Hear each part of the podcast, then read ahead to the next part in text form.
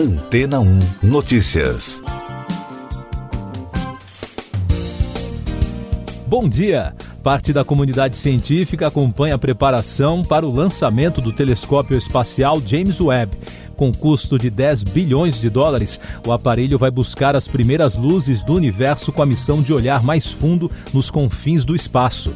Equipado com um espelho de 6 metros e meio de largura e quatro instrumentos supersensíveis, o Webb ficará concentrado por dias em um ponto específico a fim de detectar a luz que viajou pelo espaço por mais de 13 bilhões e meio de anos. De acordo com John Mather, cientista sênior do projeto JWST da Agência Espacial Americana, a NASA, e ganhador do Prêmio Nobel, os pesquisadores acreditam que deve haver estrelas, galáxias ou buracos negros, possivelmente se formando 100 milhões de anos após o Big Bang, e o novo telescópio será capaz de identificá-los se eles estiverem lá e se a equipe tiver sorte. A pesquisa tenta descobrir mais informações sobre as primeiras estrelas por meio das leis da física e modelos de computador. De acordo com os especialistas, o equipamento vai observar quase tudo que há para ver além da Terra, desde as luas geladas e cometas em nosso sistema solar até os buracos negros supermassivos que parecem residir no centro de todas as galáxias. Diferentemente do Hubble, que foi projetado para ser sensível à luz que detectamos com os nossos olhos, o Webb foi programado para observar todos os seus alvos em infravermelho, ou seja, ele está configurado especificamente para identificar comprimentos de onda mais longos, que, embora invisíveis aos nossos olhos, estão exatamente no modo em que o brilho dos objetos mais distantes do universo vão aparecer. Isso porque 98% da luz incidente no espaço é refletida, garantindo que a emissão de estrelas distantes sofra perdas mínimas quando chega aos instrumentos do novo telescópio. A construção do Webb demorou cerca de 20 anos e consumiu 10 bilhões de dólares, devido a um processo que selecionou uma série de elementos que foram testados e em seguida testados novamente, quando unidos a outras peças que formaram toda a estrutura do equipamento. O valor é quase o dobro do famoso telescópio Hubble. O lançamento será realizado do Porto Espacial de Kourou, na Guiana Francesa. A data ainda não foi definida. E daqui a pouco você vai ouvir no podcast Antena 1 Notícias. Saúde confirma novo prazo para a dose de reforço da vacina anti-Covid e anuncia a quarta aplicação para imunossuprimidos. Polícia Federal abre inquérito sobre ameaças a integrantes da Anvisa. Bolsas pelo mundo têm forte queda por preocupação com Omicron. O Ministério da Saúde confirmou a redução do prazo para aplicação da dose de reforço vacinal contra a Covid-19 para quatro meses a partir da aplicação da segunda dose. Na nota técnica, o governo também anunciou a aplicação de uma quarta dose para pacientes imunossuprimidos. O intervalo também será de quatro meses a partir do primeiro reforço neste caso.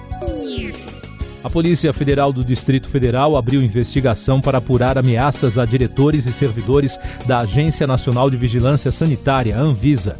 O processo foi aberto na semana passada, antes da agência ter autorizado a vacinação contra a Covid-19 de crianças de 5 a 11 anos. As ameaças cresceram desde novembro, assim que a agência autorizou a aplicação dessas doses.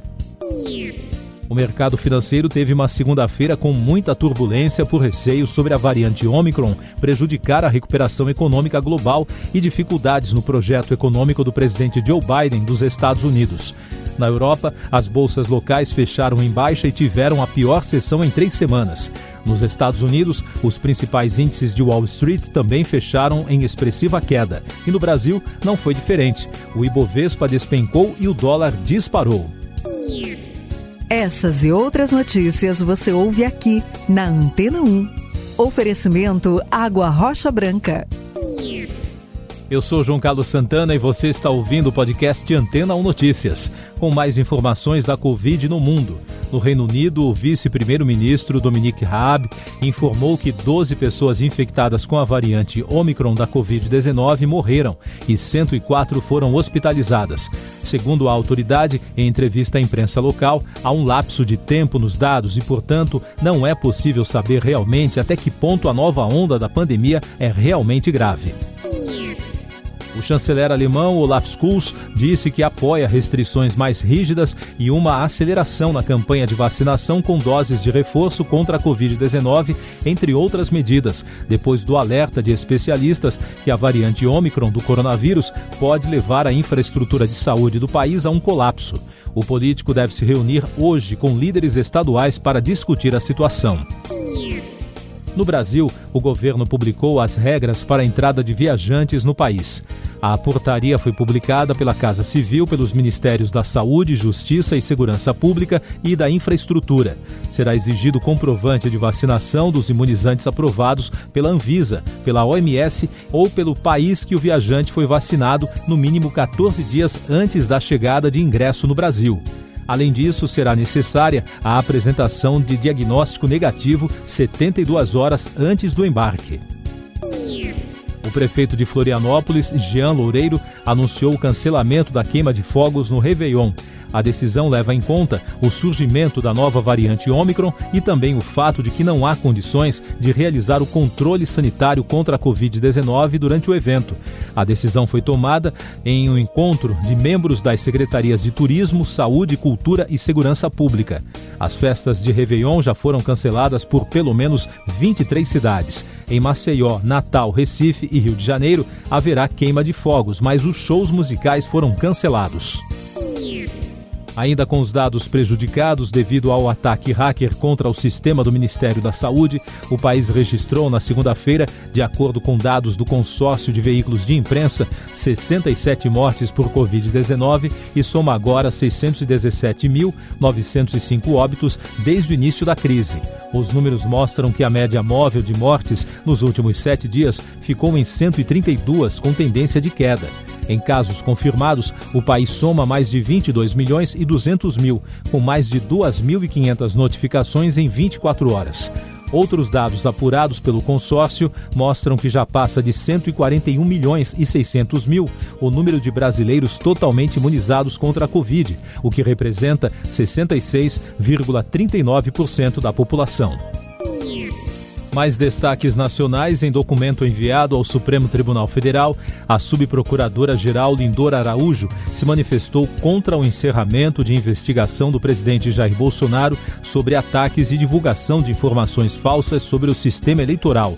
Em transmissão ao vivo pela internet no mês de julho, o presidente lançou dúvidas sobre as urnas eletrônicas desde 1996. O ministro Ricardo Lewandowski, do STF, prorrogou de 48 horas para até o dia 5 de janeiro o prazo para que o governo apresente os planos sobre a vacinação contra a Covid-19 para crianças de 5 a 11 anos. A decisão atende a um pedido da Advocacia Geral da União. De acordo com a AGU, uma série de providências já estão previstas para que uma decisão final seja tomada até o prazo estabelecido. A Justiça Federal do Rio de Janeiro suspendeu a liminar que determinou no último sábado o afastamento da presidente do Instituto do Patrimônio Histórico e Artístico Nacional, o IFAM, Larissa Rodrigues Peixoto Dutra. De acordo com a decisão do desembargador Teófilo Antônio, presidente em exercício do tribunal, o afastamento poderia causar prejuízos às atividades da autarquia subiu para quase 300 mil o número de pessoas afetadas pelas chuvas que atingem a região sul da Bahia desde 29 de novembro. De acordo com a Superintendência de Proteção e Defesa Civil do Estado, 299.360 pessoas foram atingidas, mais de 4.400 estão desabrigadas e outras 15.400 foram desalojadas. 14 morreram e 276 ficaram feridas nos municípios afetados. Em São Paulo, o Procon notificou a Itapemirim Transportes Aéreos, cobrando explicações sobre a suspensão das operações e o cancelamento de todos os voos no fim de semana. O órgão estuda ingressar com uma ação civil pública contra a empresa. Em comunicado, a ITA afirmou que mais de 45.800 passageiros foram afetados pela decisão e destes, 54% já foram reacomodados ou reembolsados. Destaques do noticiário econômico: a Comissão Mista de Orçamento do Congresso adiou para esta terça-feira a votação do orçamento de 2022, que estava prevista para segunda. De acordo com a presidente do colegiado, senadora Rose de Freitas, do MDB do Espírito Santo, a decisão foi motivada por falta de acordo sobre o relatório do deputado Hugo Leal, do PSD do Rio de Janeiro.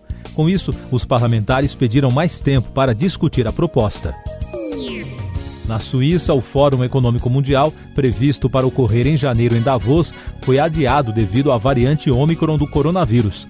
O evento anual reúne representantes dos negócios, da política e da diplomacia de todo o mundo. Os organizadores anunciaram que serão realizadas entre 17 e 21 do próximo mês sessões virtuais com o tema O Estado do Mundo. Os debates pretendem formular soluções para os problemas mais urgentes do planeta. Mais destaques internacionais: o bebê afegão que foi entregue para um soldado americano durante a saída dos militares dos Estados Unidos de Cabul, no Afeganistão, neste ano, foi reencontrado. Segundo informou o jornal britânico Times, ele será levado para a família nos Estados Unidos. O caso da família de Sohail Ahmad ganhou repercussão mundial no mês de novembro após uma reportagem da agência Reuters. Na Filadélfia, uma mulher deu à luz a um bebê dentro de um carro da Tesla que operava no automático. O caso aconteceu em setembro, mas foi divulgado só agora.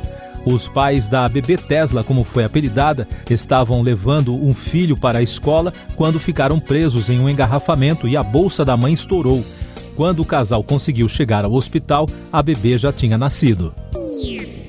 Cinema. O filme Homem-Aranha Sem Volta para Casa estreou no topo da bilheteria brasileira no último fim de semana.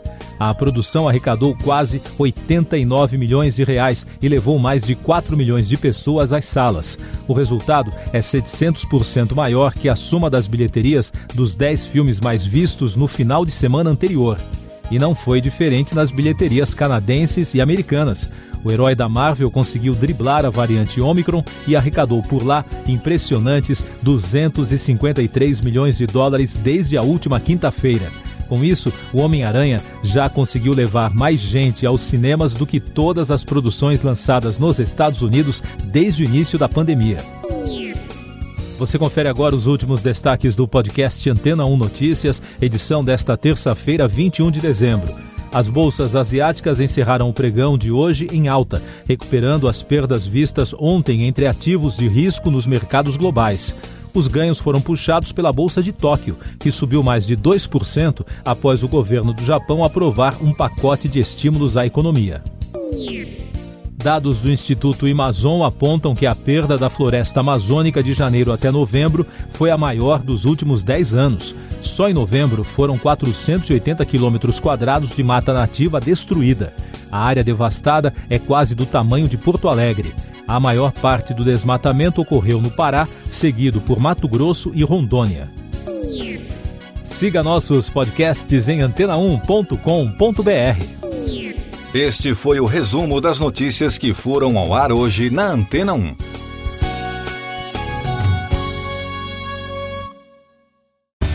Depois de tanto conteúdo legal, que tal se hidratar com água rocha branca? O consumo regular de água durante o dia traz benefícios para a saúde, como, por exemplo, manter a pele bonita e hidratada. Rocha Branca, da fonte direto para sua casa.